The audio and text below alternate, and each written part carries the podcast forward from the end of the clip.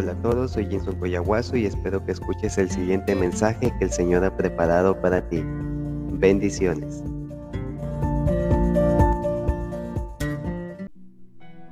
Jehová es mi luz y mi salvación, ¿de quién temeré? Jehová es la fortaleza de mi vida, ¿de quién he de atemorizarme?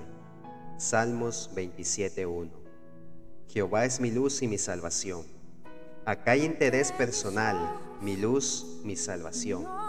El alma tiene seguridad de esto y, por lo tanto, lo declara valientemente.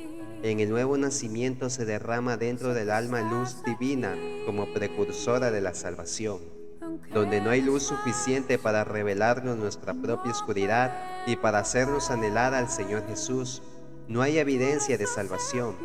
Después de nuestra conversión, nuestro Dios es nuestro gozo, consuelo, guía, maestro y en todo sentido nuestra luz. Él es luz interior, luz alrededor, luz que se proyecta de nosotros y luz a ser revelada a nosotros. Nota que no dice solamente que el Señor nos da luz, sino que Él es luz, no que Él nos da salvación, sino que Él es la salvación. Entonces aquel que por fe se ha aferrado a Dios posee todas las bendiciones del pacto siendo eso seguro como un hecho. El argumento que se extrae de él se presenta en forma de pregunta. ¿De quién era atemorizarme?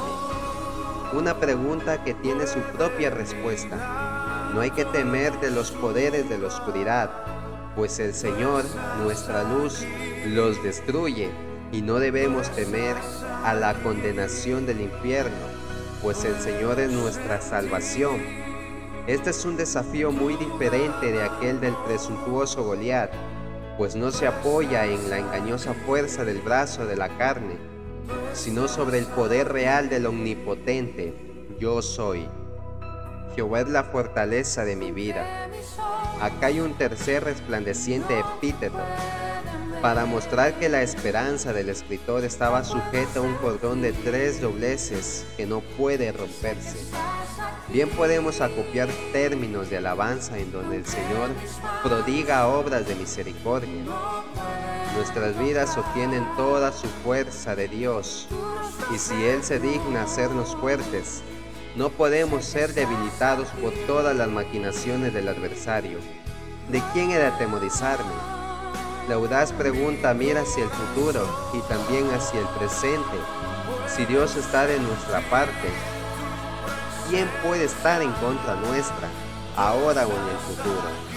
Respondamos a esta pregunta. Que el Señor Jesús te bendiga.